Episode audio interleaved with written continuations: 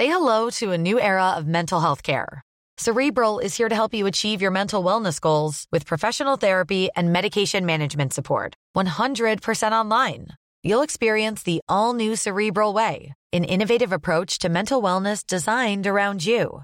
You'll get a personalized treatment plan from a therapist, prescriber, or both in a safe and judgment free space. Your cerebral therapist or prescriber will outline a customized plan with clear milestones along the way so you can get to feeling your best. With Cerebral, you're not alone in your mental health journey. We're here to empower you to live a fulfilling life. So take that first step towards a brighter future and sign up today at cerebral.com slash podcast and use code ACasts to get 15% off your first month. Offer only valid on monthly plans. Other exclusions may apply. Offer ends July 31st, 2024. See site for details. Chers auditeurs, ici Naomi Titi, la productrice des couilles sur la table. Connaissez-vous les monologues du vagin? Allez, je parie que vous en avez déjà au moins entendu parler. C'est une pièce de théâtre de l'autrice américaine Eve Ensler, créée en 1996. Un texte qui a changé le regard de millions de gens sur le corps des femmes et qui aborde de façon drôle et touchante le grand tabou de la sexualité féminine. Et désormais, les monologues du vagin sont disponibles en livre audio, avec les voix de trois comédiennes l'artiste polyvalente Aloïs Sauvage, que j'adore, la chanteuse Jeanne Chéral et la danseuse et comédienne martiniquaise Lisette Malidor. Trois générations, trois lectrices engagées qui portent la voix de toutes les femmes avec 11 monologues inédits pour dire tout haut ce qu'on sait tout bas. Pour entendre ces monologues et les réécouter à volonté, rendez-vous sur le site de Lizzie, notre sponsor. Lizzie.audio. L-I-2-Z-I-E.audio et sur toutes les plateformes de livres audio. Et maintenant, bon épisode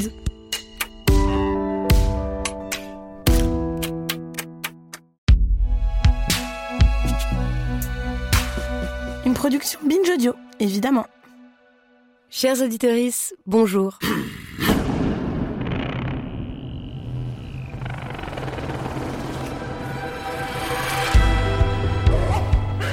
Dans ce 90e épisode des Couilles sur la table, le podcast qui questionne les masculinités et les mécanismes du patriarcat, on va s'intéresser à la bande dessinée. Les bandes dessinées, elles imprègnent nos imaginaires d'enfants, d'adolescents, puis d'adultes, et représentent un poids considérable dans l'industrie culturelle aujourd'hui, d'un point de vue symbolique et puis financier. En 2022, par exemple, le chiffre d'affaires généré par les bandes dessinées, c'est 921 millions d'euros. Et ça se voit parce qu'on retrouve les BD régulièrement dans les meilleures ventes de livres, toujours confondus. Alors dans cet épisode, on se demande en quoi le monde de la bande dessinée aujourd'hui, ceux qui y travaillent, ceux qui y gagnent leur vie, en quoi ce monde est-il encore un monde d'hommes? Comme d'habitude, pour en savoir plus, on interroge une spécialiste du sujet qui nous intéresse. Sauf que cette fois-ci, c'est pas moi qui vais mener l'entretien, mais la journaliste Naomi Titi. Salut Naomi. Salut Victoire.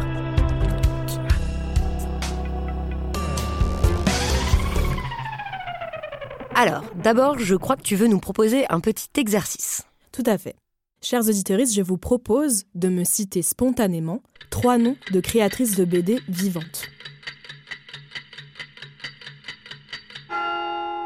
Si vous n'avez pas trouvé, c'est pas étonnant parce que en 2024, ce milieu reste encore très masculin.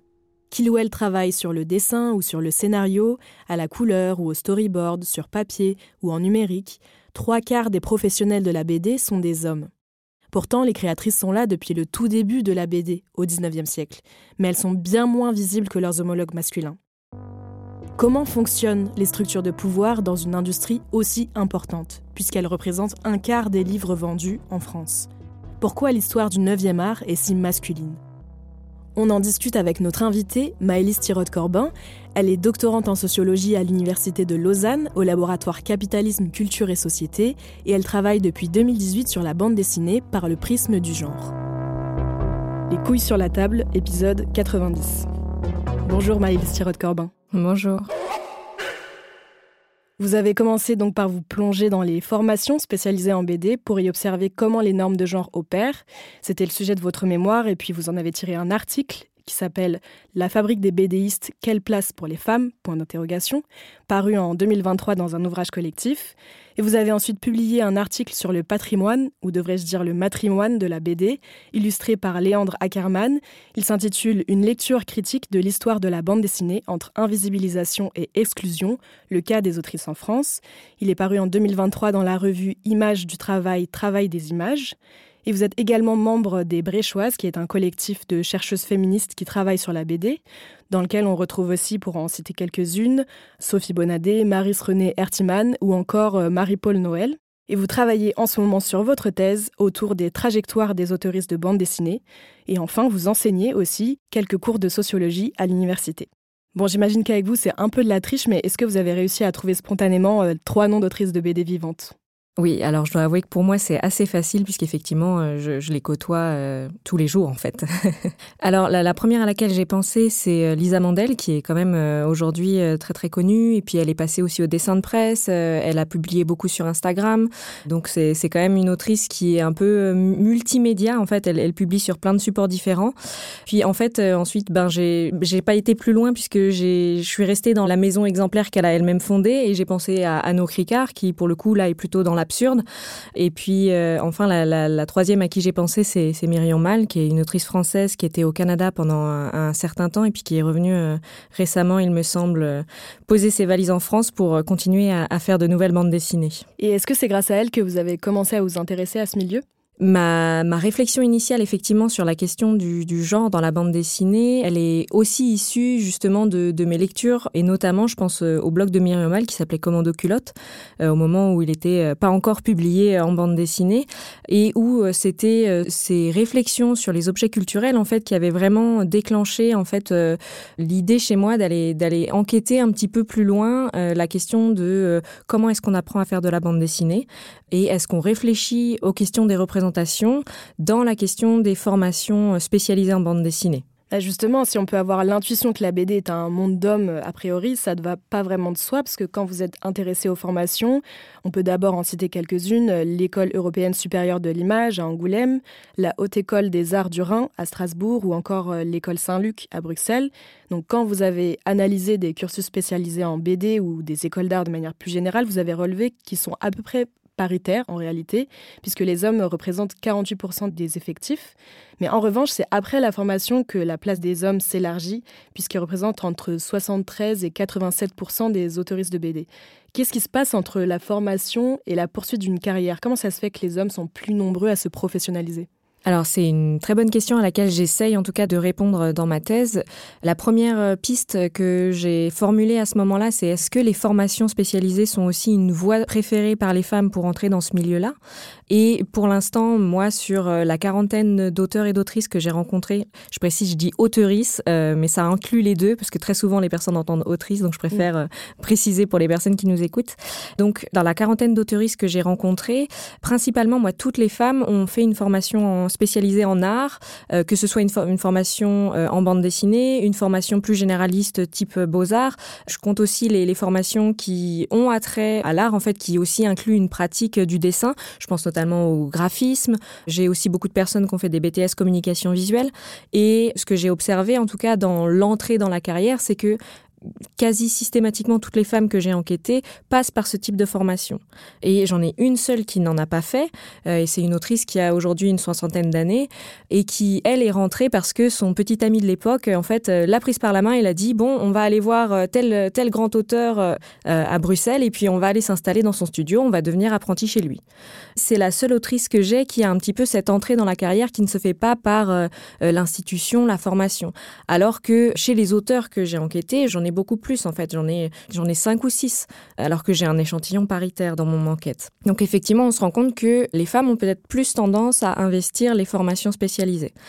Le deuxième élément qu'on peut aussi envisager pour comprendre pourquoi il y a beaucoup de femmes dans les écoles et pourquoi il y en a très peu dans les professionnels, ou en tout cas beaucoup moins, c'est aussi ben, en fait, euh, le, les questions des coûts d'entrée dans la carrière. Et alors là, on peut se tourner déjà vers les travaux, par exemple, de Mathilde Provençal, qui, elle, s'est euh, intéressée aux femmes dans l'art contemporain, et elle fait quasiment le, même constat, c'est-à-dire que là, pour le coup, les femmes sont majoritaires dans les formations en art, elles sont plutôt entre 60 et 70% et puis, quand il s'agit de les retrouver du côté des professionnels, ben, elles ont quasiment disparu. Et donc, Mathilde Provençal, elle, est aussi allée s'intéresser, par exemple, dans les, dans les DRAC, hein, les, directions générales artistiques euh, de l'art contemporain, pour aller voir comment est-ce qu'on fait on sélectionne les œuvres, comment on sélectionne les artistes. Et là, on se rend compte qu'effectivement, il y a, il y a tout un tas de phénomènes qui se mettent en place, des mécanismes qui vont favoriser aussi la sélection de travaux et de productions masculines. Alors pour fabriquer une bande dessinée, on peut relever quatre premières grandes étapes. Donc il y a l'écriture du scénario, la confection du storyboard, le dessin et ensuite la colorisation. Et c'est assez rare qu'une seule personne fasse l'ensemble de ces étapes. Et ce que vous avez constaté au cours de vos recherches, c'est que leur répartition est assez genrée, surtout pour la colorisation. Je dois admettre que je ne savais même pas qu'il s'agissait d'un métier à part entière jusqu'à il y a très peu de temps d'ailleurs. Pourquoi le travail de mise en couleur est perçu comme féminin? Alors, euh, il faut, je pense, regarder un petit peu dans une perspective historique, en fait. Tout au long du XXe siècle, les, femmes ont participé euh, à, l'industrie de la bande dessinée. Elles étaient déjà partie prenante de cette production culturelle.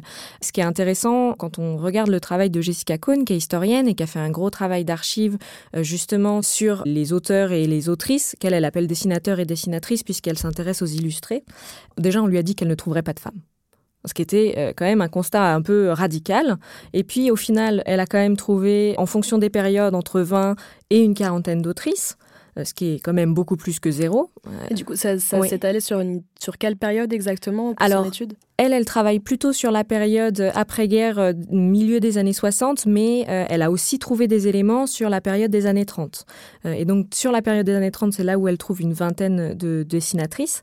et puis, sur la, période plus tardive, après-guerre, jusqu'à 64, si, si, je ne me trompe pas, là, elle avait, elle avait beaucoup plus de femmes. Elle en avait 40, enfin, le double. Mais surtout, ce qui est intéressant, c'est qu'elle est aussi allée lire les interviews des dessinateurs pour comprendre aussi comment est-ce qu'ils travaillaient. Et puis, en fait, elle s'est rendue compte que dans ces interviews-là, elle avait 15% des dessinateurs de l'échantillon qu'elle avait constitué qui déclaraient leurs femmes comme les assistants dans leurs tâches. Alors, 15% de 360 euh, dessinateurs, ça fait presque une cinquantaine de conjointes qui sont incluses dans la production de la bande dessinée. Elle faisait souvent ce qu'on appelait le travail de petite main. C'est le travail qu'on ne, souvent ne signe pas sur le dessin. C'est-à-dire qu'il n'y a pas seulement la mise en couleur, mais il y a aussi l'ancrage du dessin. Une fois qu'on a dessiné la page, en fait, il faut la mettre au propre. Et donc, il faut euh, ancrer les dessins, décider où est-ce qu'on va le poser le trait. Et puis, il y a aussi la question du lettrage, en fait, d'écrire très minutieusement dans les bulles. Euh, et ça, c'est aussi intéressant de voir que c'est un travail que les femmes font, puisque c'est des tâches où il faut être minutieux, minutieuse. Et c'est typiquement euh, des compétences qu'on a tendance à attribuer aux femmes. C'est pas non plus très surprenant en fait de les, de les retrouver ici. Et ce qui est intéressant surtout sur la, question de la, mise en couleur, c'est que c'est des stéréotypes qui ont un peu la, vie dure, effectivement, que c'est la conjointe de euh, tel auteur qui, qui, fait la mise en couleur. À tel point qu'aujourd'hui, vous avez parfois des autrices qui racontent qu'effectivement, elles arrivent en festival, et puis en fait, euh, on les prend pour la conjointe d'eux, ou la coloriste, ou mm. les deux, alors qu'elles sont autrices à part entière. C'est un travail aussi qui est ingrat puisque non seulement euh, très peu de coloristes ont leur nom sur la couverture, même si ça se négocie parfois de plus en plus, enfin de plus en plus assez marginalement. Hein. C'est pas non plus tous les coloristes qui peuvent se permettre de négocier d'avoir son nom sur la couverture. C'est aussi l'une des tâches pour lesquelles on ne touche pas de droit. Juste pour revenir très rapidement, effectivement, les autoristes de bande dessinée sont payés d'une part en avance sur leurs droits la plupart du temps, c'est-à-dire c'est on appelle la valoir. Exactement, c'est une somme qui est versée euh, soit au moment où on signe le contrat, soit au moment où on livre les planches. Ça, tout ça, c'est précisé dans le contrat. Euh, et une fois qu'on a remboursé cette somme, euh, on commence à toucher des droits. Et la plupart du temps, pour les coloristes, en fait, on a uniquement cet avaloir, qui n'est pas un avaloir, en fait, et qui est simplement un paiement à la tâche. Oui, parce que l'avaloir, pour euh, préciser, c'est censé être une avance sur les droits d'auteur qu'on touchera une fois que le livre est publié. Et l'idée, c'est qu'une fois qu'on a remboursé l'avaloir, c'est à partir de ce moment-là qu'on peut toucher le reste des droits d'auteur. Et du coup, ce que vous dites, c'est que en fait, les coloristes, une fois que le livre est publié, ils ne touchent plus rien. C'est ça. Pour préciser encore plus aussi, donner des petits éléments de contexte sur la situation des autoristes de bande dessinée, il y en a très peu qui remboursent leur avaloir. Déjà parce que parfois l'avaloir, c'est une somme de plusieurs milliers d'euros, ce qui peut sembler beaucoup, mais qui est très peu quand on travaille pendant un an, deux ans, trois ans sur un projet, et puis que vous devez, euh, vous devez manger pendant deux ans sur 10 euh, 000 euros. Donc C'est effectivement une somme qui est pas souvent remboursée pour les autoristes de bande dessinée. Il faut imaginer aussi qu'on rembourse à la proportion de son pourcentage. Pour préciser, moi, les seuls coloristes dont j'ai entendu parler qui ont un pourcentage sur les droits d'auteurisme une fois que la somme est remboursée, c'est 1%. Oui, donc c'est vraiment pas grand-chose du tout, quoi. Non, donc au final, cette négociation, elle est presque plus symbolique que vraiment euh, financière, et c'est des pourcentages qui sont évidemment pris sur les pourcentages des dessinateuristes, des auteuristes, des scénaristes. Ah oui, d'accord. C'est pas euh, quelque chose qui est. C'est pas un pourcentage qui est euh, rajouté. C'est pas on dit ah, bah, le, la maison d'édition va toucher 1% de moins parce qu'il y a une personne en plus qui fait la couleur. Non. Puis il y, y, a aussi ce côté un peu pernicieux de on laisse les auteuristes entre eux se débrouiller pour savoir comment on se répartit ah les oui. pourcentages. La répartition, elle, est, elle donne lieu à des négociations aussi. Et donc, euh, c'est avec des. très aléatoire. C'est avec des collègues qui sont elles et eux aussi précaires que vous Mm. allez demander et est-ce que moi aussi je peux avoir euh, mon petit bout de gras dans le jambon quoi? Mm. Cette façon dont les femmes ont été cantonnées à des métiers de coulisses, c'est pas du tout spécifique à l'histoire de la BD. Vous l'avez peut-être remarqué, chers auditeurs, depuis quelques années, on redécouvre plein de réalisatrices, d'autrices, de compositrices ou encore de peintresses qui ont été effacées de l'histoire alors même qu'elles étaient très talentueuses.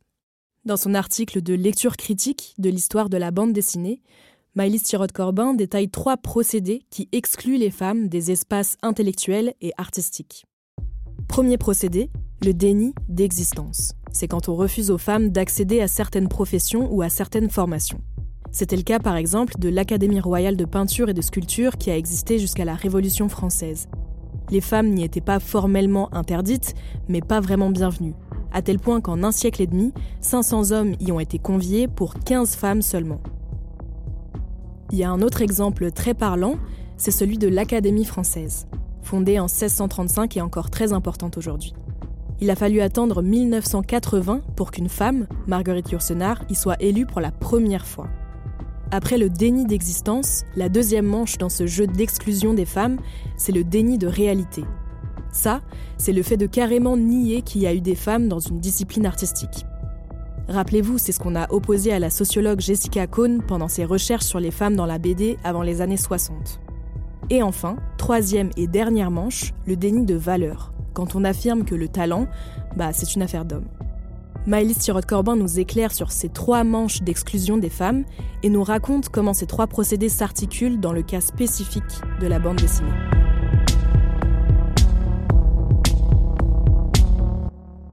Les trois manches d'exclusion, donc c'est Michel Ledeuf, qui est philosophe, qui les a théorisées pour parler de l'exclusion des femmes des milieux intellectuels, puis que Christine Détré a repris pour euh, parler de l'exclusion des femmes dans les milieux artistiques.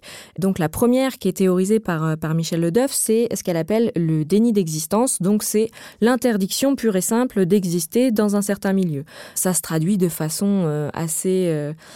assez simple euh, dans le sens où, par exemple, c'est l'interdiction pour euh, les femmes qui sont peintresses d'entrer à l'Académie royale de peinture. Ça peut être euh, aussi tout simplement l'interdiction d'accéder aux études supérieures, comme c'était le cas en France pour l'université jusqu'à un certain temps et encore plus récemment pour l'école normale supérieure. Dans le cas des autrices de bande dessinée, c'est pas tout à fait le cas dans le sens où il n'y a pas encore d'institutions auxquelles elles peuvent trouver des portes fermées. La bande dessinée, c'est un média qui est quand même très récent et puis qui a beaucoup évolué, qui pendant un temps n'était pas considéré comme euh, spécifiquement artistique, mais plutôt comme journalistique. Pendant très longtemps, les, les euh, des illustrés jeunesse et de presse étaient plutôt assimilés et en tout cas essayer d'obtenir le statut euh, de juste. voilà et d'avoir la carte de presse.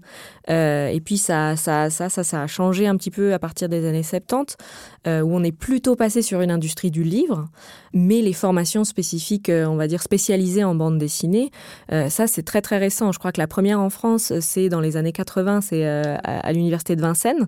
Après c'est à partir des années 2000 en fait qu'on voit vraiment le boom. Par exemple l'ESI qui est l'école euh, supérieure de l'image euh, à Angoulême c'est euh, c'est aussi relativement récent. Ce qui est intéressant, en fait, quand on s'intéresse à cette manche-là euh, du déni d'existence, on se rend compte aussi à quel point la bande dessinée, c'est un milieu qui est en train de s'institutionnaliser, qu'il ne l'est pas autant que d'autres milieux comme, euh, comme l'ont pu être la peinture, euh, comme l'ont pu être la musique. Et donc, c'est aussi pour ça que cette première manche, elle, elle est un petit peu différente dans le cas Pour des bande autrices de bande dessinée. Ouais. Ce que vous voulez dire, c'est qu'il n'y a pas vraiment eu d'étape où on empêchait les femmes d'apprendre à faire de la BD, quoi. De façon institutionnalisée, en tout cas. Non, il n'y avait pas d'interdiction légale, juridique, d'entrer dans mm. des écoles de BD. Il n'y a pas non plus, de, par exemple, d'interdiction de, pour elle d'exercer dans la presse à ce moment-là. On est déjà à un stade où c'est des milieux qui sont ouverts aux femmes. Ça ne veut pas dire que c'est facile pour elles d'y être, mais en tout cas, elles ne sont pas complètement exclues de ce cercle-là. Et du coup, au lieu de parler de déni d'existence, vous, vous parlez plutôt de délit d'anonymat pour la BD. Oui, oui, oui, parce que justement, pour euh, venir au travail de, Jessica Cohn, elle, elle a bien montré donc qu'il y avait eu des femmes, mais ce qu'elle a montré aussi, c'est que la façon dont les femmes ont participé à euh, la production culturelle de la bande dessinée, c'est quelque chose qui participe énormément à leur effacement, en fait. Il y a vraiment ce, ce travail de petite main qui n'est pas signé, donc comme on l'a dit, le lettrage, l'ancrage, la mise en couleur. Ce que Jessica Cohn a aussi souligné, c'est qu'il y avait déjà une division un petit peu entre les illustrés pour garçons et les illustrés pour jeunes filles, où c'était plutôt des hommes qui publiaient chez les illustrés pour garçons, et que dans la presse catholique qui euh, s'adressait à des jeunes filles, eh bien, en fait, on cherchait aussi à leur apprendre les bonnes manières, et donc pour ça, pour leur apprendre les bonnes manières, qui de mieux que des femmes? Donc, ça veut apprendre à être de bonnes épouses. Exactement. Alors, ça ne veut pas dire qu'il n'y avait pas du tout d'hommes. Au contraire, il y avait aussi des hommes qui publiaient euh, dans les illustrés euh, catholiques euh, pour jeunes filles, parce que qu'est-ce que les hommes ne peuvent pas faire? Mais cette presse-là, elle n'a quasiment pas été conservée. Et il y a un seul fonds d'archives, à ma connaissance aujourd'hui, en Europe, qui a une énorme collection d'illustrés catholiques pour jeunes filles. C'est le fonds Gebali à Lausanne, mais qui aujourd'hui, malheureusement, n'a pas encore été dépouillé. Et après, la deuxième manche, c'est le déni de réalité. Et ça, qu'est-ce que c'est? Alors, le déni de réalité, c'est le fait de dire qu'il n'y a pas eu de femme, il n'y en a pas. Donc, euh, c'est aussi une façon d'affirmer que c'est un milieu masculin. Ça, c'est quelque chose qu'on retrouve dans la bande dessinée et puis qui est aussi très, très marquant parce que euh, ces discours-là ont tendance à se cristalliser autour de ce que j'ai appelé un peu l'exception bretéchée. Ou, euh, du nom de Claire Bretéché, voilà, tout à fait. autrice de bande dessinée qui été très célèbre dans les années, à partir des années 70 ça? Oui. Euh, elle a commencé à publier dans les années 60 euh, dans les illustrés pour garçons. Euh, alors, elle est passée par Spirou, Tintin, Pilote. Et puis, effectivement, à partir des années 70, elle se lance un peu plus aussi dans la, dans la bande dessinée pour adultes, avec des guillemets, puisqu'on a tendance à dire que la bande dessinée pour adultes est arrivée aussi à un certain moment comme quelque chose de nouveau, alors que, bon, en fait, la bande dessinée pour adultes, il y en a toujours aussi un petit peu eu. Hein. Et donc, en fait, elle accumule tout un tas de compétences, de visibilité qui font que c'est très difficile de dire que, bon, bah, en fait. Elle n'a pas euh, existé. C'est ça, qu'il n'y a pas eu d'autrice, en fait, mm. au XXe siècle. Et par contre, elle est utilisée pour dire, mais avant Claire Bretéché, il n'y a eu personne.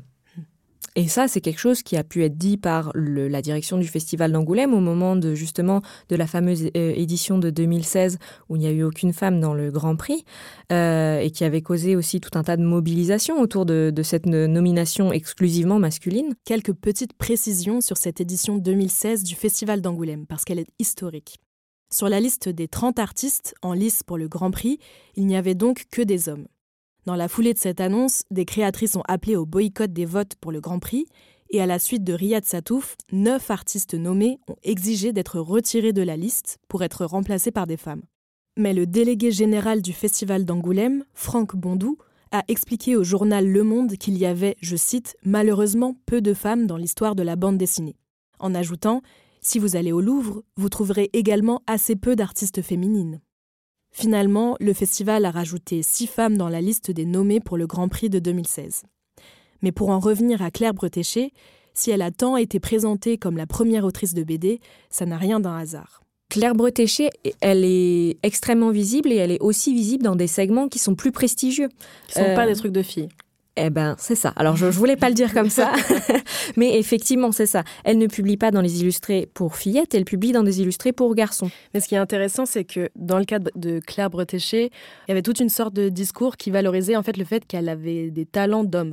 On disait qu'elle avait même un cerveau et des talents d'homme. C'est pour moi là, on va dire la reconfiguration aussi du du déni de réalité dont on parlait tout à l'heure, dans le sens où en fait, ben si c'est un milieu d'hommes, s'il n'y a pas de femmes, c'est bien que c'est un métier d'homme. Donc, euh, qu'est-ce qu'elle fait là? Et donc, mm. comment est-ce qu'on peut expliquer qu'elle fait ce métier-là et qu'elle le fait aussi bien que ses collègues? Et donc, ben, tout à coup, effectivement, ça va être de venir dire qu'elle a des qualités d'homme. Ça fait écho, par exemple, à la nomination de Marguerite Yourcenar euh, dans l'Académie française aussi. Hein. Elle a été acceptée sur le principe que ben, Marguerite Yourcenar, elle écrit pas comme une femme parce que c'est une lesbienne. Donc elle est un petit peu comme les hommes. Elle fait partie aussi de cet entre-soi presque, parce qu'elle a une façon de parler des femmes qui ressemble à la façon dont les hommes parle des femmes. Et ce qui est aussi intéressant, c'est que quand on, regarde un petit peu les archives de Claire Bretéché, euh, on retrouve des interviews parfois où on lui demande toujours mais, mais pourquoi vous dessinez des personnages moches? Et, et elle de s'insurger, mais en fait, on ne pose pas cette question-là à mes collègues. Mm. Et eux, ils font des personnages avec des gros nez, et moi, j'ai pas le droit de faire des personnages mm. avec des gros nez. Et en plus, j'ai l'audace de dessiner des femmes avec des gros nez. Mm. Mais parce que leur personnalité, c'est pas d'être bête. C'est que le trait, c'est un trait humoristique où on rigole des personnages. Mm. Et tout à coup, c'est aussi difficile de négocier sa place et de, de pouvoir faire du dessin comme ses collègues. Je dois ajouter ici que cette remarque sur les nez des personnages féminins dans les BD, c'est loin d'être anecdotique. En général, on leur dessine deux petits points en guise de narines à la place d'un vrai nez, contrairement aux personnages masculins qui, eux, ont droit à toutes les formes de nez possibles et imaginables. Ce cliché raconte beaucoup sur la façon dont les canons de beauté féminins nous suivent absolument partout.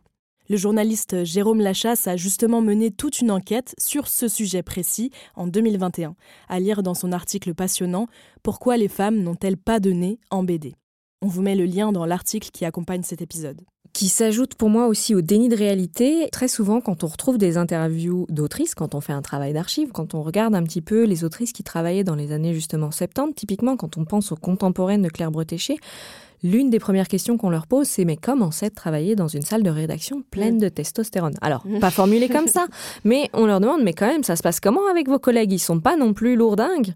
Et ce que ça souligne aussi, c'est bien cette question de vous n'êtes pas à votre place dans cette salle. Et donc, qu'est-ce que ça vous fait de ne pas être à votre place?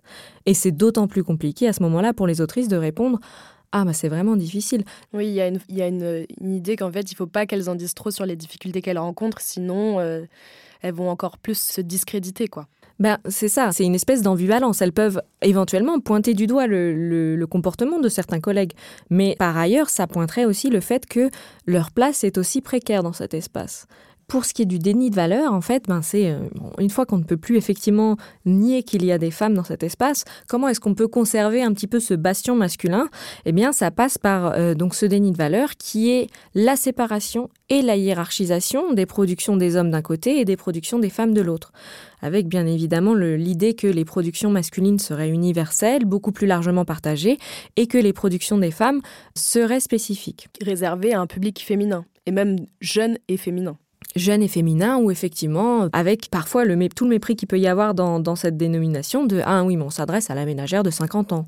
Voilà, on ne s'adresse pas à un public très large. Dans le cas des, autrices de bande dessinée, effectivement, c'est quelque chose qu'on retrouve avec euh, ces, segments éditoriaux qui sont apparus assez récemment dans ces 20 dernières années, qui sont la bande dessinée girly, la bande dessinée de femmes, euh, la BD féminine, qui sont des choses qui n'existaient pas vraiment avant la seule chose qu'elles ont en commun, c'est de désigner des, BD qui sont signés par des femmes, alors même qu'elles peuvent avoir des traits, alors même qu'elles peuvent avoir des façons de mettre en couleur, des façons de représenter, des thématiques complètement différentes. Mais elles sont toutes mimes, enfin, alors toutes non, il y en a certaines qui ne sont pas dedans, je ne veux pas généraliser.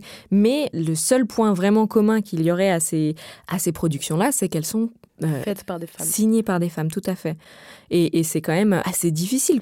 Si on me demande, moi, de définir qu'est-ce que c'est que la bande dessinée girly, qu'est-ce que c'est que la bande dessinée féminine, ben, je ne peux pas répondre. Parce que si je commence à me lancer dans oui, alors ce serait peut-être plutôt des tons pastels, euh, on serait sur un très fin, et ce seraient des personnages pas forcément réalistiques, euh, oui, mais la première chose à laquelle je pense, c'est par exemple le loup de Julien Nil, qui est signé par un homme. Mm. Ou encore, on peut penser à Dad ou Mamet, qui sont signés par Nob, et qui ne sont absolument pas pas signé par des femmes, mais qui pourrait tout à fait correspondre en fait à ces descriptions-là. Et donc ça devient très vite un jeu dangereux. Jeu dangereux d'ailleurs que les, les autrices de bande dessinée ont essayé aussi de pointer du doigt. En 2016 justement, à la suite de cette nomination exclusivement masculine, le collectif festival euh, d'Angoulême, tout à fait. Les autrices de bande dessinée se sont mobilisées dans le collectif des créatrices de bande dessinée contre le sexisme et elles avaient organisé une conférence où elles montraient des planches et elles disaient bah maintenant à vous de deviner est-ce que ces planches sont signées par un homme ou par une femme? Et eh ben moi je vous souhaite bon courage pour avoir bon à chaque planche. Vous faites un parallèle justement sur cette segmentation euh, des dessins d'hommes ou dessins de femmes avec euh, les scénaristes d'Hollywood. C'est la même façon d'être ce qu'on appelle typecasted. Alors le principe du typecasting, c'est quelque chose aussi qu'on retrouve euh, un petit peu partout. C'est le principe de naturaliser ou d'essentialiser des compétences, d'une part, mais aussi en fait de recruter des personnes sur des bases de caractéristiques sociales et de penser que ces caractéristiques sociales vont forcément être euh, suffisantes pour qu'on réponde à telle ou telle partie de marché. Euh, c'est-à-dire, enfin, quand je dis telle ou telle partie de marché, c'est vraiment de dire, bah, en fait, justement pour s'adresser à la ménagère de 50 ans, eh bien, on va essayer de recruter des ménagères de 50 ans pour écrire des scénarios. Euh, ce qui n'est pas une mauvaise chose. Hein. Les femmes de 50 ans ont le droit d'écrire des scénarios, mais si elles ont envie d'écrire autre chose que des scénarios qui s'adressent à des femmes de 50 ans, si elles ont envie d'écrire de la comédie, si elles ont envie d'écrire des drames, des thrillers, eh bien c'est beaucoup plus difficile pour elles, en fait, mm. de sortir de cette assignation. Et c'est ça vraiment, en fait, le typecasting. C'est une assignation à un genre, à une catégorie de production et qui rend plus difficile pour les femmes de sortir de cette catégorie. Et c'est le principe même, effectivement, du déni de valeur. C'est très très bien euh, avec euh, de la nuance parce que ça leur permet d'accéder parfois à des métiers auxquels elles aspirent, que ce soit effectivement dans, l'écriture de scénarios, dans la publication de bandes dessinées. Et puis, euh, dans certains cas, ça correspond aussi tout à fait à, ce qu'elles ont envie de produire. Mais dans d'autres cas, ça peut aussi beaucoup les contraindre et rendre beaucoup plus difficile pour elles de, de sortir de cette bulle, quoi de sortir de euh, cette bulle-là et surtout de créer librement en fait. Mm. Très régulièrement, moi j'entends dans mes entretiens aussi ah ben moi euh, quand j'ai proposé ce projet-là, on m'a dit oui d'accord, mais si ton héroïne elle est comme ci comme ça, eh bien il faut aussi que ça devienne une femme forte. Et tout à coup en fait la femme forte c'est quelque chose qui revient dans plusieurs entretiens. Mm. Et donc tout à coup on veut plein d'histoires de femmes fortes, des, des récits qui mettent euh, en avant des femmes fortes, mais en fait si les autrices ont envie de raconter autre chose, ben ça devient beaucoup plus compliqué on leur donne pas le droit de raconter des histoires de femmes médiocres, par exemple. Alors, oui, mais alors c'est ce que euh, un spécialiste de la bande dessinée appellerait peut-être de l'autobiographie genrée. Elles ont droit éventuellement de parler de leur vie, mais attention, on précise que c'est genré puisque, on le rappelle, leur production n'est pas universelle. Mm. Mais on voit bien dans, ce, dans l'idée même de créer cette espèce de petit sous-genre d'autobiographie genrée, elles n'appartiennent toujours pas à la même cour. On pourrait dire la cour des grands, mais dans ce cas-là, c'est la cour des hommes, en fait. Mmh. Elles ne sont pas forcément sur le même niveau, elles ne sont pas mises à égalité. Et donc ça, ça pose aussi problème, en fait, parce que derrière ça, ce qui se joue, c'est aussi des enjeux de respectabilité, des enjeux de réputation. Et ce qui se joue là-dessus, c'est des questions de précarité, c'est des questions de rémunération. Si tout à coup, vous, vous travaillez pour justement ce petit segment qui s'adresse uniquement à un public féminin d'une certaine tranche d'âge, Déjà, on va pas vous marketer de la même façon et on va pas mettre éventuellement les mêmes moyens pour promouvoir votre œuvre que si on considère que c'est tout public, qui est quand mm. même une appellation qui est très très large. Mm. Et ça, ça a des effets effectivement sur euh, les, rémunérations qu'on peut vous proposer parce que tout simplement, en fait, si effectivement on vous dit oui, mais en fait votre BD, nous, on va la marketer pour tel segment, tel segment, ça représente tel pourcentage de part de marché, nous, on va pas mettre plus que ça parce mm. que vous allez jamais la rembourser votre euh, votre avance sur droit. Et ce que vous soulignez, c'est que, bon, déjà, de manière générale, la bande dessinée, c'est un milieu très précaire, à la fois pour les hommes et pour les femmes. À l'intérieur de cette précarité, les femmes sont d'autant plus précarisées. Par exemple, on peut relever quelques chiffres. 27% des auteurs hommes déclarent des revenus inférieurs au seuil de pauvreté. C'était une donnée de 2014. Et pour les femmes, c'était 41% qui vivent sous le seuil de pauvreté lorsqu'elles sont autrices de BD.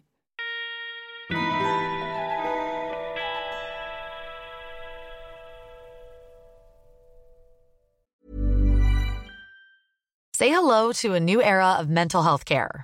Cerebral is here to help you achieve your mental wellness goals with professional therapy and medication management support. 100% online.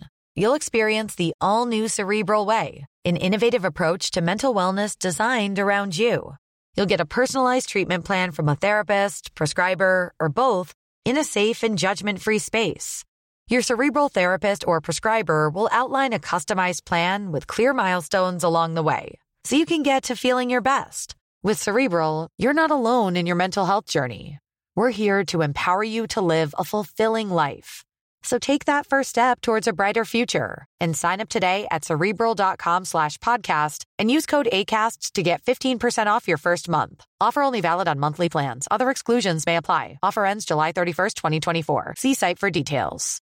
When you drive a vehicle so reliable it's backed by a 10 year, 100,000 mile limited warranty, you stop thinking about what you can't do and start doing what you never thought possible. Visit your local Kia dealer today to see what you're capable of in a vehicle that inspires confidence around every corner. Kia, movement that inspires. Call 800 333 4KIA for details. Always drive safely. Limited inventory available. Warranties include 10 year 100,000 mile powertrain and 5 year 60,000 mile basic. Warranties are limited. See retailer for details. Salut, je m'appelle Camille Test, je suis journaliste et prof de yoga et j'anime Encore Heureux, un podcast sur la santé mentale. Deux fois par mois, on se pose des questions très simples, du genre comment on fait pour avoir un rapport apaisé à la nourriture, peut-on vraiment travailler et être heureux, ou encore pourquoi se réconcilier avec le sport. Avec mon équipe d'expertes et d'experts, on repose les bases, on décrypte les problèmes, on les replace dans un contexte global et surtout, on trouve des solutions. Car même si le monde va mal, on a le droit de vouloir être encore heureux. Encore heureux, c'est un podcast de Binge Audio, déjà disponible sur votre appli de podcast habituel.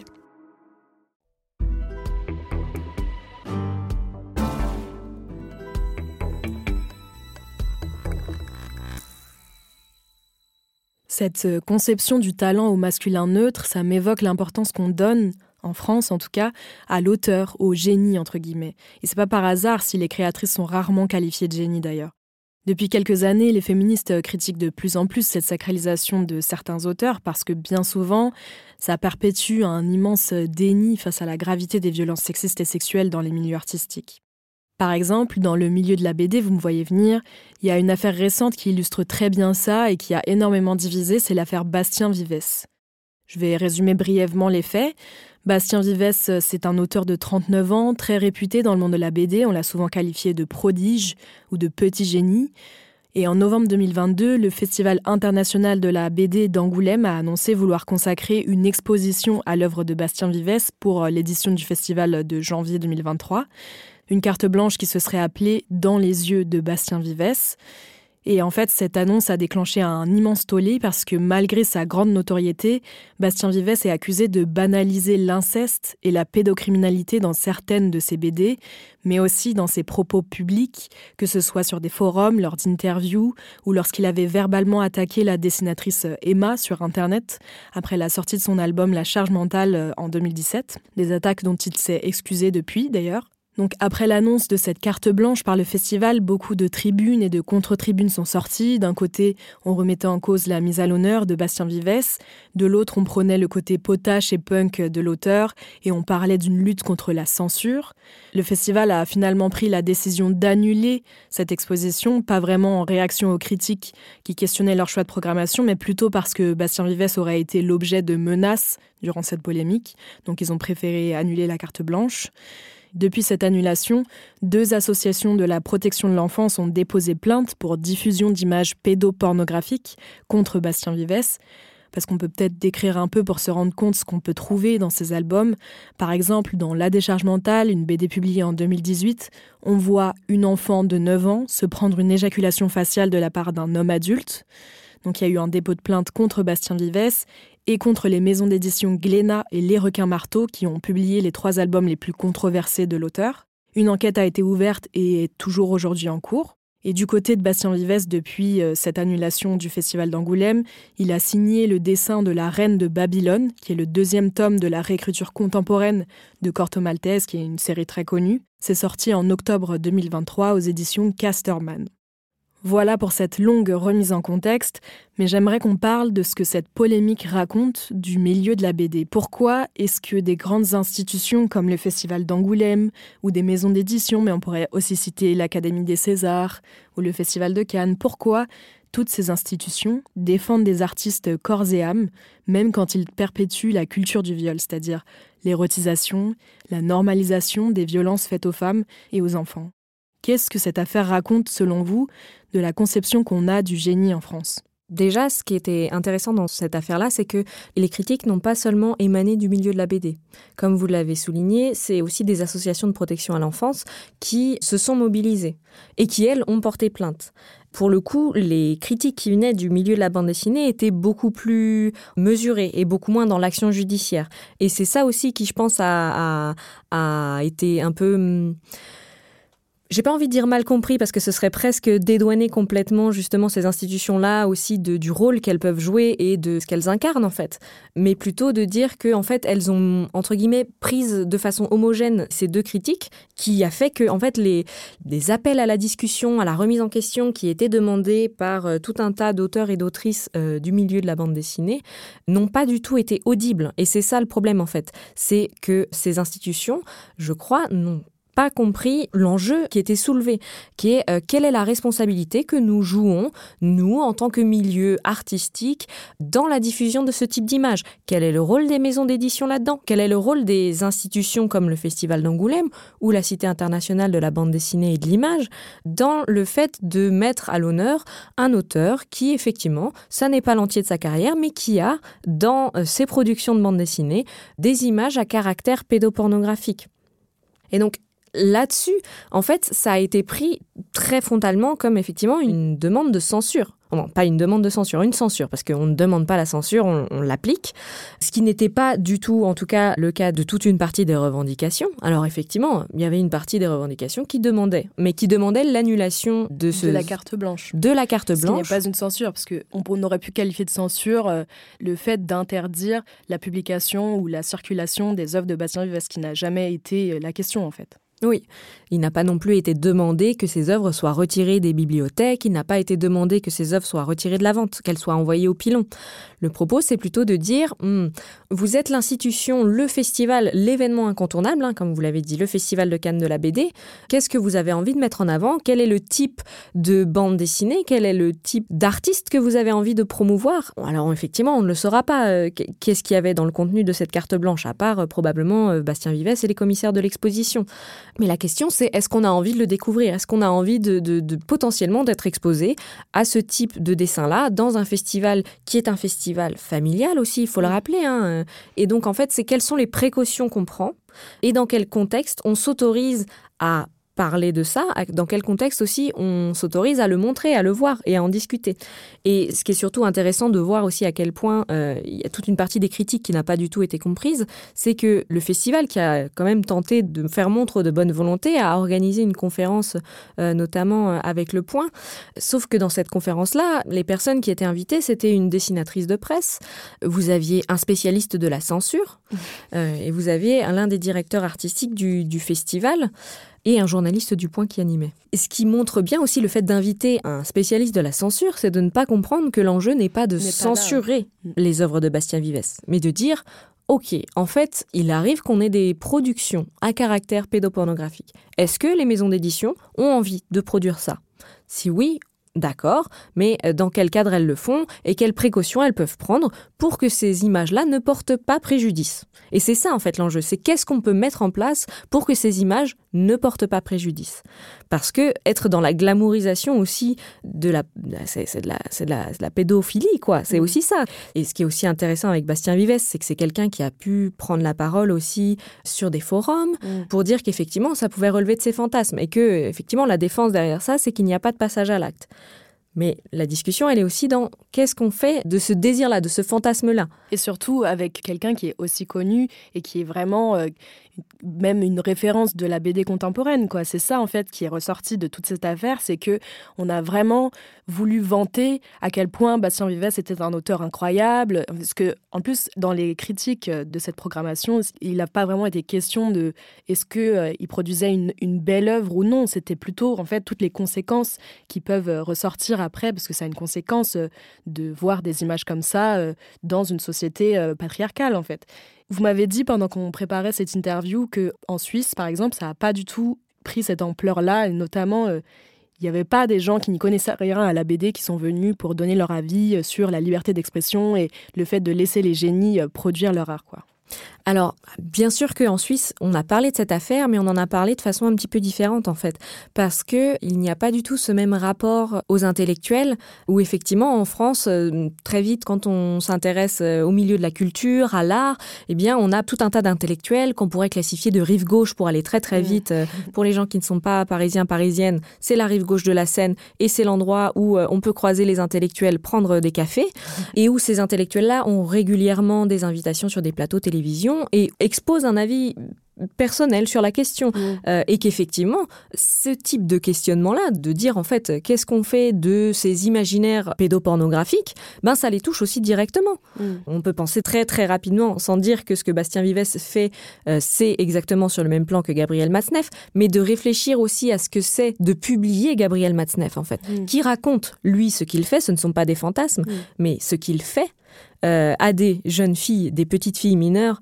euh, à la sortie du lycée. Euh, voilà, en dehors de la France. Et c'est ça qui était à ce moment-là soulevé de dire quel est le rôle des maisons d'édition dans la publication de ce type de récit-là qui, dans le cas de Matzneff, effectivement, ne relève pas de l'imaginaire. Et donc, c'est là où se situe la différence entre Bastien Vives. Mais si, effectivement, on parle d'un continuum, ils sont sur le même plan, juste pas du tout au même endroit. Mm. Alors, effectivement, on n'est pas là non plus pour parler de ce qui est juridiquement répréhensible mm. ou pas, mais la question se situe plutôt au niveau de quel est le rôle de l'industrie quelle position, nous, en tant que professionnels euh, de la bande dessinée, nous avons envie d'adopter En fait, quelle image nous avons envie de renvoyer dire quelle charte, quel guide a-t-on envie de suivre dans les productions que l'on fait ce qui n'a pas été compris non plus par, je pense, euh, le festival, c'est l'ampleur de ce phénomène-là.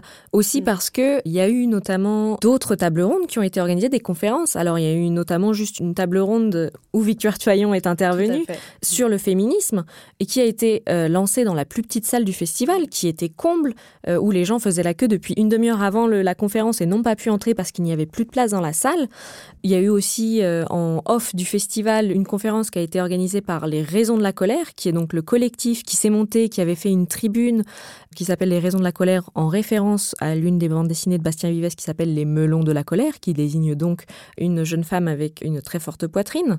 Et donc ce collectif-là des raisons de la colère a organisé une conférence, une table ronde qui était plutôt autour de justement de la question de la pénalisation, de qu'est-ce que ça dit juridiquement, mais aussi euh, qu'est-ce que nous en tant qu'autrices on a envie de mettre en avant. Et il y a eu aussi à la fin des moments de colère et de frustration parce que Bastien Vives a une carte blanche pour parler de tout ce qu'il fait. Et puis nous, nous, on est là à galérer à avoir des interviews pour parler juste de notre travail. Mm. On en a marre, en fait, qu'on nous demande qu'est-ce que ça nous fait d'être une femme. Il y en a qui disent parfois, effectivement, qu'est-ce que ça nous fait d'avoir un vagin et de dessiner? Ben, en fait, euh, voilà, il me semble que c'est Chloé Cruchaudet qui disait, je ne dessine pas avec mon vagin. Donc, euh, en fait, la question ne se pose pas.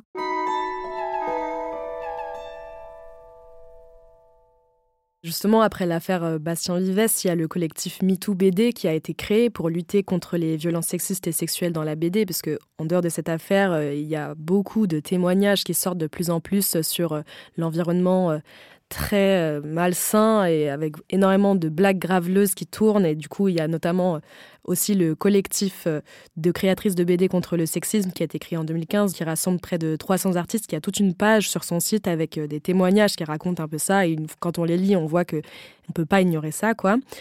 Mais pour arriver sur une touche un peu plus positive, vous aussi, vous rencontrez beaucoup d'autrices pour votre travail de thèse. Est-ce que vous voulez bien nous raconter ce qu'elles mettent en place collectivement pour rendre euh, le milieu de la BD un peu moins androcentré Qu'est-ce qui les aide? Eh bien, la première chose qu'elles font, c'est qu'elles se rencontrent et elles se mettent en réseau. Et c'est une sacrée ressource pour elles, ce qui marche très très bien. Alors effectivement, il y a donc le, collectif des créatrices de bande dessinée contre le sexisme, qui était une mailing list, puis qui est devenu un collectif, qui a mis en place une charte, qui a justement aussi récolté des témoignages. Aujourd'hui, c'est surtout un groupe où elles Elles échangent énormément d'informations. Parfois, elles se passent du travail. Il arrive aussi qu'elles se passent leur coup de cœur, leur coup de gueule. Ce collectif euh, qu'on appelle aussi BD Égalité, ça c'est en France notamment c'est le collectif euh, le, plus grand, mais par exemple en Suisse, vous avez le collectif de la bûche qui s'est monté quasiment au même moment aussi en 2015. Et là, c'était plutôt à la suite d'une exposition collective où elles se sont rendues compte qu'elles euh, étaient plusieurs autrices et qu'elles ne se connaissaient pas et qu'elles avaient envie de se connaître. Et donc Fanny Vaucher notamment a monté ce, collectif de la bûche autour d'un fanzine où donc les autrices participent dans ces petits livrets qui sont faits maison et puis ensuite qui sont vendus dans les salons. Et puis ce qui marche très très bien aussi pour la bûche, c'est qu'aujourd'hui c'est presque devenu un répertoire professionnel en fait parce que c'est un collectif qui est connu et qui est reconnu euh, aussi comme un collectif de professionnels, à savoir que on les appelle aussi pour faire des résidences, on les appelle mm. aussi pour faire des expositions collectives et donc en fait c'est vraiment un collectif qui est sollicité en tant que tel. C'est aussi des choses qu'on retrouve en Belgique notamment avec la Guilde Grid qui s'est montée alors là un petit peu plus récemment, en 2020 pendant le confinement où ce sont encore une fois des autrices qui se retrouvent entre elles pour se rencontrer, pour parler de leurs difficultés, mais aussi échanger des conseils. Et puis ce qui est surtout intéressant dans le cas de la guilde, c'est qu'elles font des ateliers aussi pour se former à des aspects techniques ou spécifiques de, de leur métier. Typiquement, euh, le mois dernier, elles ont, elles ont fait un atelier sur en fait, ben, qu'est-ce que c'est que la propriété intellectuelle?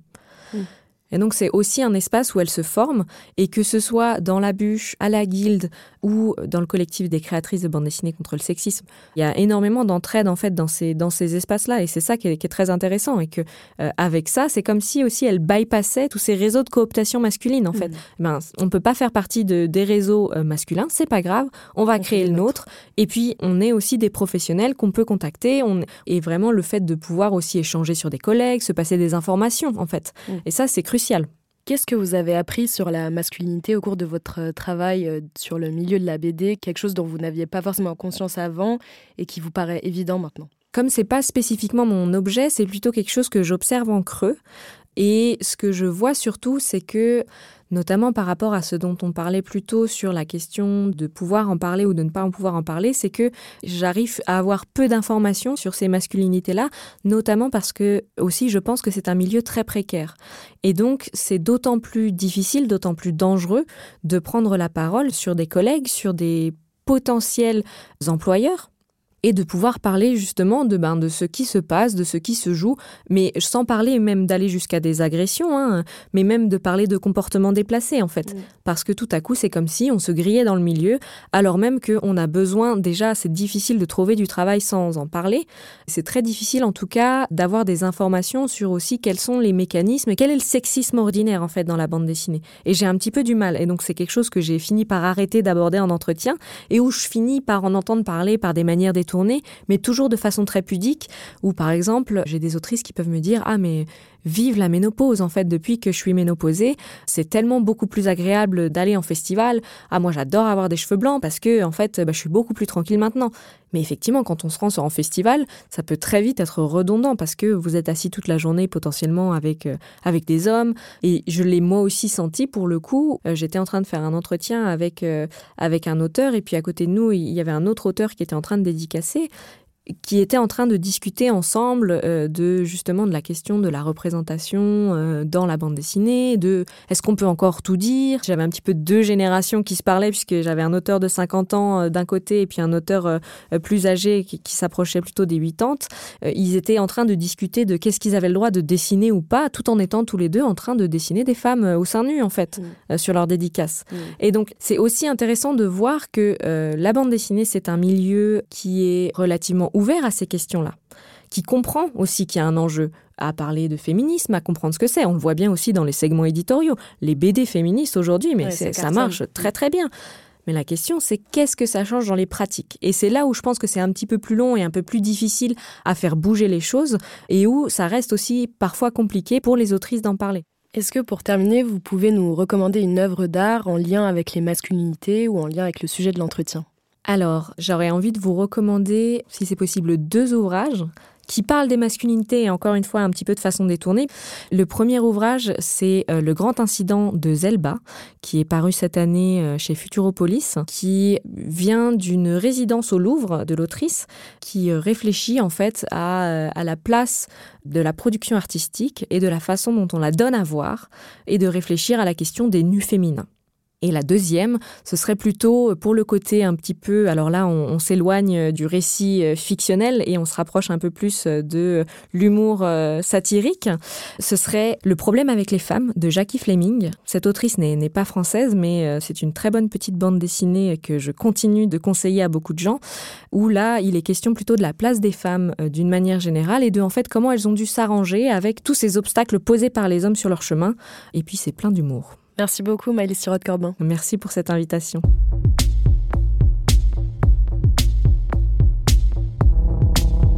Merci infiniment à Maëlys Sirotte-Corbin pour son éclairage et sa pédagogie. Si vous voulez aller plus loin après l'écoute de cette conversation, je vous redonne le titre de ces deux articles La fabrique des BDistes, quelle place pour les femmes? Point d'interrogation, à retrouver dans le livre La fabrique de la bande dessinée, publié aux éditions Hermann sous la direction de Pascal Robert. Et le deuxième article s'intitule Une lecture critique de l'histoire de la bande dessinée entre invisibilisation et exclusion, le cas des autrices en France. C'est à lire en ligne dans la revue Images du travail, Travail des images. Et pour retrouver toutes les autres références qu'on a citées, vous pouvez consulter l'article qui accompagne cet épisode sur notre site binge.audio. Avant de vous laisser tranquille, j'aimerais moi aussi vous recommander quelques bandes dessinées que j'adore. Tout d'abord, la très malicieuse saga Aya de Yopougon, dont le scénario est signé par Marguerite Abouet, qui sera d'ailleurs cette année mise à l'honneur au Festival d'Angoulême, avec un dessin de Clément Oubrerie. Cette saga est publiée aux éditions Gallimard Bande dessinée. J'ai aussi beaucoup ri en lisant La vie est une corvée de Salomé Laoche, publiée chez Exemplaire, la maison d'édition indépendante et féministe qu'on a mentionné pendant l'entretien. Et enfin, comme mon invité, je vous recommande chaudement le travail de Myriam Mal. J'ai été tout particulièrement touchée par ces deux albums de fiction, C'est comme ça que je disparais, et Adieu triste amour, publié aux éditions La Ville brûle. C'est la fin de ce 90e épisode des Couilles sur la table. Un immense merci à Victoire Tuaillon pour sa confiance. Elle est la créatrice et la directrice éditoriale de ce podcast produit par Binge Audio. Merci aussi à David Carzon, le directeur de la rédaction. La prise de son de cet entretien a été assurée par Quentin Bresson et Paul Berthiaud. La réalisation et le mixage par Elisa Grenet. L'édition est signée Lucille Leboutet et la communication est toujours assurée par les indispensables Lise Niederkorn et Jeanne Longhini. Surtout, dites-nous ce que vous avez pensé de cet entretien. Vous pouvez nous écrire sur Instagram au hâte les couilles sur la table ou bien par mail à l'adresse lescouillessurlatable.binge.audio. Merci beaucoup d'avoir écouté cet épisode jusqu'au bout.